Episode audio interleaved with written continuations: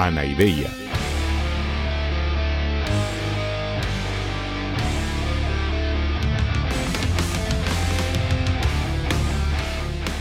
Podcast cínico de divulgación filosófica.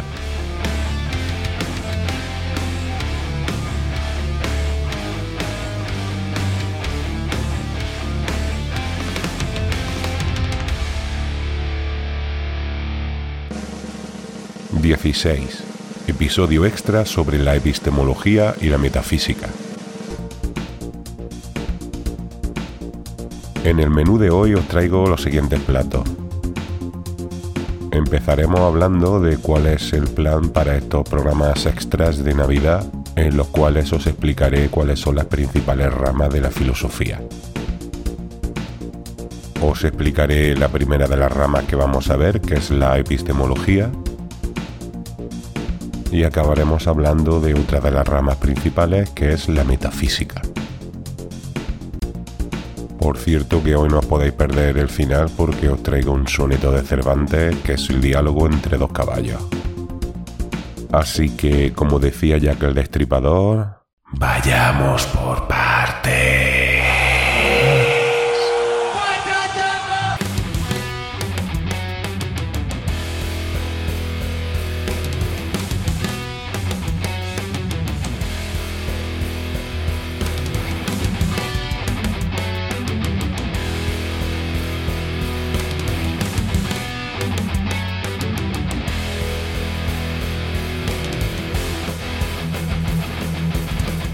Hola, hola, hola, mis queridos drugos.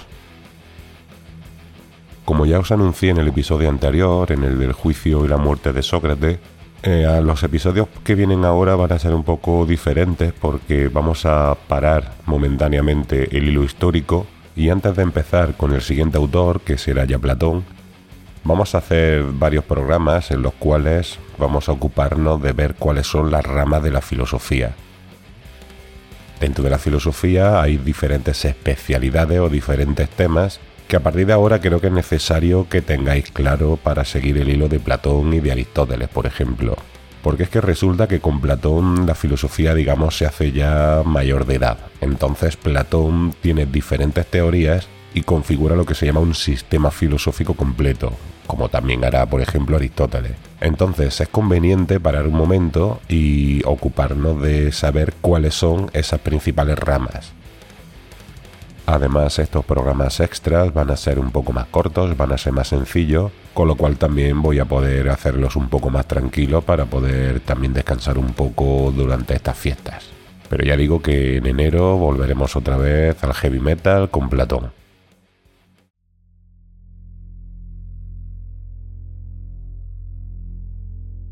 Y como ya he anunciado antes, la primera de las ramas, la primera de las especialidades o de los temas de la filosofía que voy a explicar en qué consiste, es lo que se llama la epistemología, aunque también a veces podréis escuchar el nombre de gnoseología, escrito con una G al principio, o también más sencillo, teoría del conocimiento.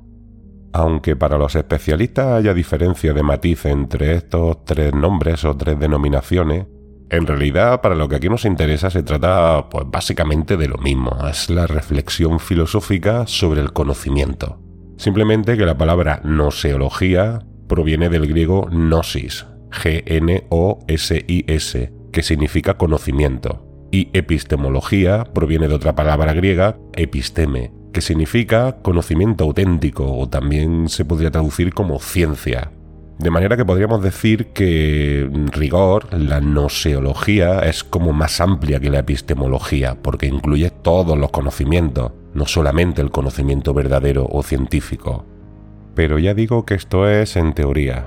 A la práctica se suele utilizar epistemología y con esto englobamos todo. Y yo desde luego aquí en el podcast utilizaré normalmente la denominación epistemología, aunque ya sabéis que no es exactamente lo mismo si fuéramos súper profesionales y súper finos. Cosa que como ya me conocéis, soy poquito. Al menos lo defino.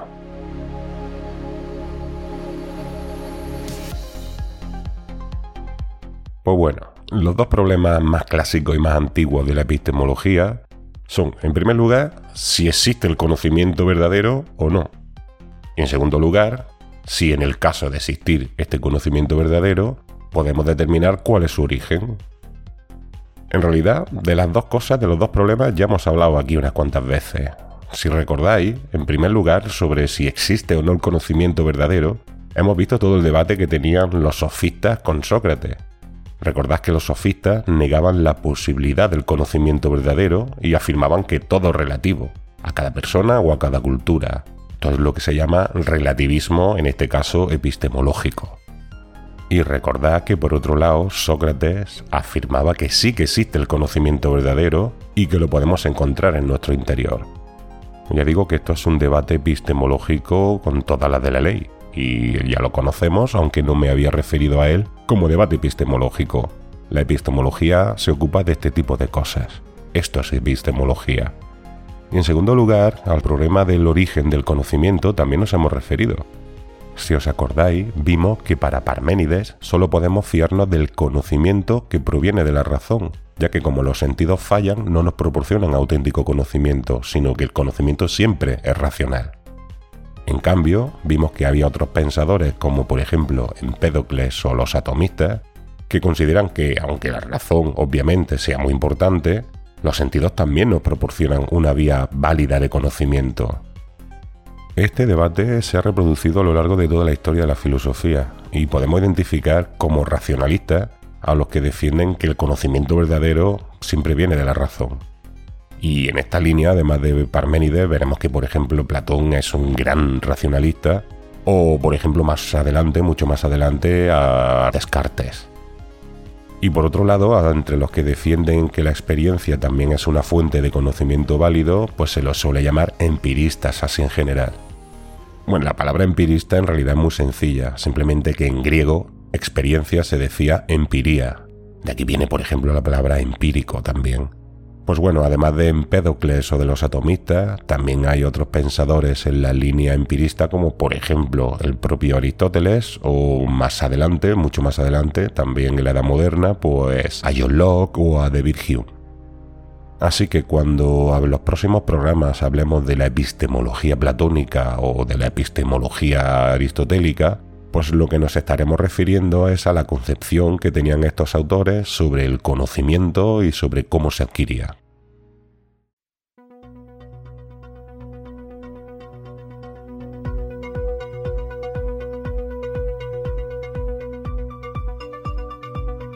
Y en segundo lugar, ya decía que vamos a hablar de qué es la metafísica, pensar que la metafísica es el, digamos, el núcleo duro, la, parte más filosófica de la filosofía, valga la redundancia. Y en realidad también es la más antigua. Ahora vamos a ver que, que desde los presocráticos ya se estaba haciendo metafísica en realidad. Pero antes de seguir quiero explicaros una cosa que es un puntazo de las cosas más divertidas de la historia de la filosofía, que es el origen de la palabra metafísica. Es una chorrada, pero una chorrada que fue una puñetera casualidad que tuvo mucho éxito. En el siglo I después de Cristo había un tal Andrónico de Rodas que lo que estaba haciendo es clasificar pues, las obras de Aristóteles. Es decir, simplemente pues estaba juntando por tomos pues, un montón de libros que tenía Aristóteles. Pensad que en aquellos tiempos, cuando hablamos de libros, nos referimos como a un rollo de papeles que este hombre los estaba juntando todos ellos en tomos, digamos, en colecciones. Entonces, pues este andrónico de Roda, pues encontró que había muchas obras de Aristóteles, muchos libros de Aristóteles eh, de diferentes temas, entonces pues hizo lo más lógico que es juntarlos pues, por temas. Y al final cuando se había juntado todos los tratados de lógica por un lado, todos los tratados de ética por otro lado, todos los tratados de física por otro lado, y así con todas las ciencias, que ya veremos que Aristóteles fue el padre de muchas de las ciencias naturales que conocemos hoy, pues resulta que le quedaban un montón de libros que no sabía dónde carajo ponerlos, porque ni eran de ética, ni eran de física, ni eran de biología, ni eran de lógica. Entonces no sabía qué hacer con ellos. Entonces el hombre, como ya eran los últimos que le quedaban, pues los juntó todos en un tomo y dijo, a ver, ¿cuál es el último que he hecho? Y vio que era física.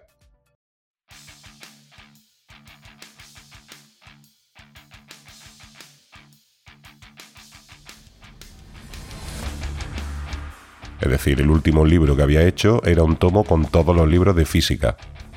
Así que cogió estos últimos que quedaban los juntó todos y puso metafísica, que significa lo que hay más allá de la física. Pero más allá de la física, en el orden de la estantería. En realidad él no se estaba refiriendo a nada del tema de los libros, sino que simplemente pues era una clasificación pues totalmente por azar. Lo que pasa que con el tiempo pues dio la puñetera casualidad de que la palabra metafísica suena como lo que hay más allá de la física y unas lecturas de algunos filósofos neoplatónicos, que ya veremos de qué va todo eso, pensaron que se refería no a lo que hay más allá del tomo de física, sino lo que va más allá del mundo físico. Y entonces pues él empezó a llamar así a esta disciplina, a esta parte de la filosofía, y hasta hoy, de hecho realmente es un nombre muy bien puesto, aunque realmente tiene poco que ver con lo de Aristóteles.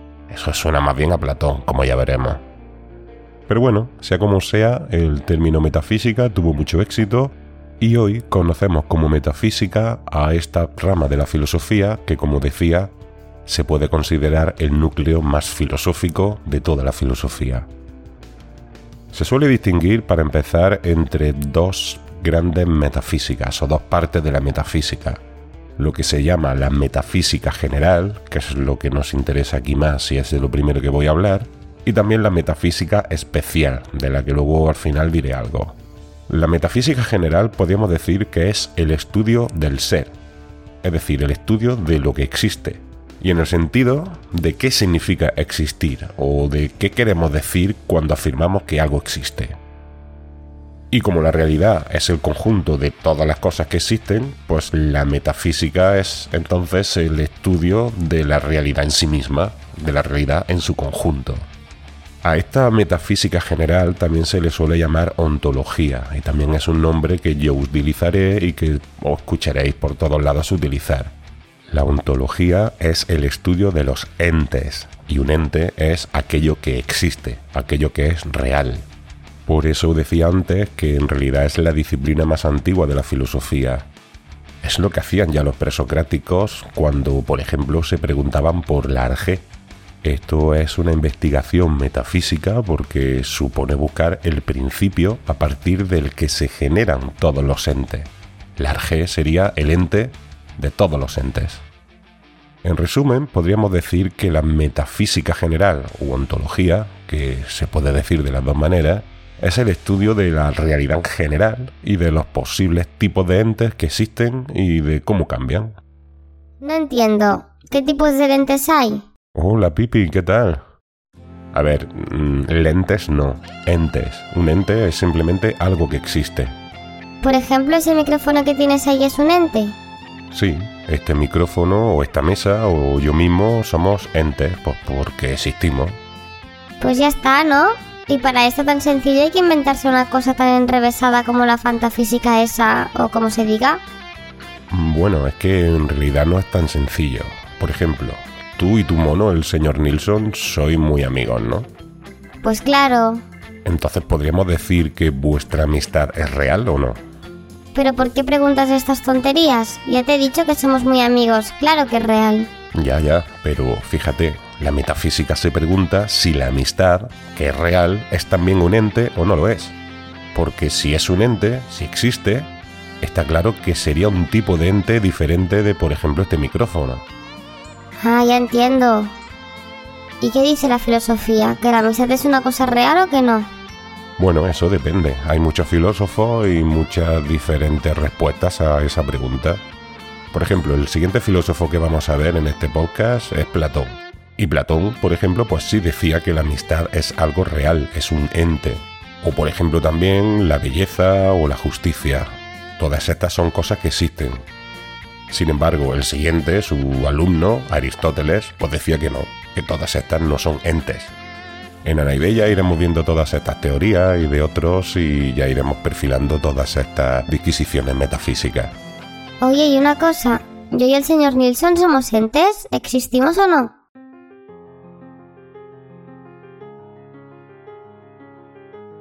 Pues mira, ya he dicho antes que la metafísica tenía dos partes, la metafísica general u ontología, que es lo que estudia qué significa existir y qué tipo de entes hay, pero recuerda que también dije que hay otra metafísica que es la que se llama la metafísica especial, que se dedica a estudiar a ciertos entes en concreto.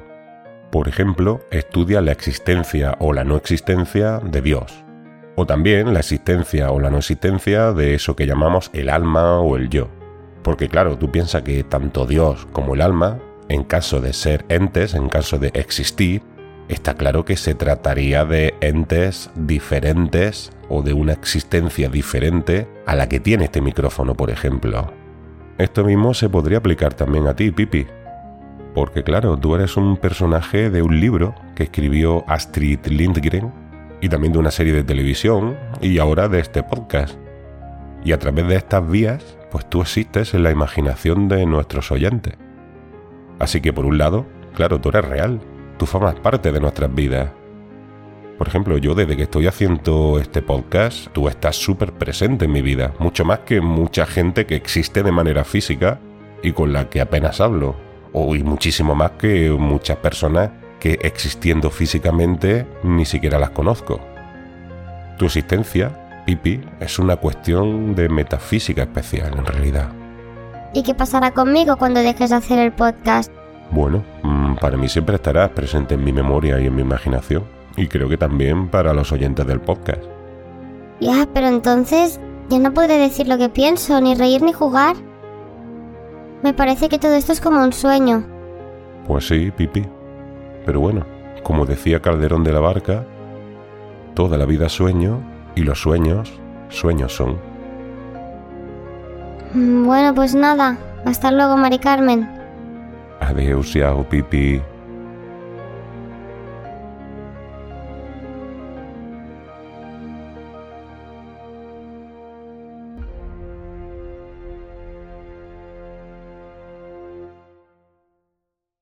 Bueno, pues acabamos ya este primer episodio extra sobre la rama de la filosofía. ya sabéis que, como siempre, os recomiendo que os suscribáis al podcast si es que no lo estáis ya. Es algo gratis, simplemente os ayudará a que cada vez que publique algo vuestra aplicación, ya sea Spotify, iVoox o la que sea, os avisará. Y os recomiendo también que me sigáis en las redes sociales, en Instagram y en Twitter con el usuario arroba anaideyafm. Y por favor, si lo hacéis, darle difusión a este podcast, pues os lo agradecería mucho. Porque bueno, imagino que si lo estás escuchando algo positivo le verás y bueno, para mí es un trabajo importante y si me puedes ayudar a que llegue a más gente, pues yo te lo agradecería. Bueno, antes de acabar del todo, como dije al principio en el menú, os traigo este regalito de Navidad que es un soneto que aparece en el prólogo del Quijote de Cervantes y os lo traigo porque se hace un uso muy divertido de la palabra metafísica. Se trata de un diálogo entre dos caballos, entre el caballo de Don Quijote, que es Rocinante, que como todos sabéis es un caballo famélico, muy delgado, que siempre pasa hambre, y el otro es Babieca, el caballo del Cid Campeador. ¿Cómo estáis, Rocinante, tan delgado? Porque nunca se come y se trabaja, pues ¿qué es de la cebada y de la paja? No me deja mi amo ni un bocado. Anda, señor, que estáis muy mal criado, pues vuestra lengua de asno a la moltraja. Asno se es de la cuna a la mortaja. ¿Queréis lo ver? Miraldo enamorado. ¿Es necedad No es gran prudencia. Metafísico estáis. Es que no como. Quejaos al escudero. No es bastante. ¿Cómo me he de quejar en mi dolencia si el amo y escudero o mayordomo son tan rocines como rocinante?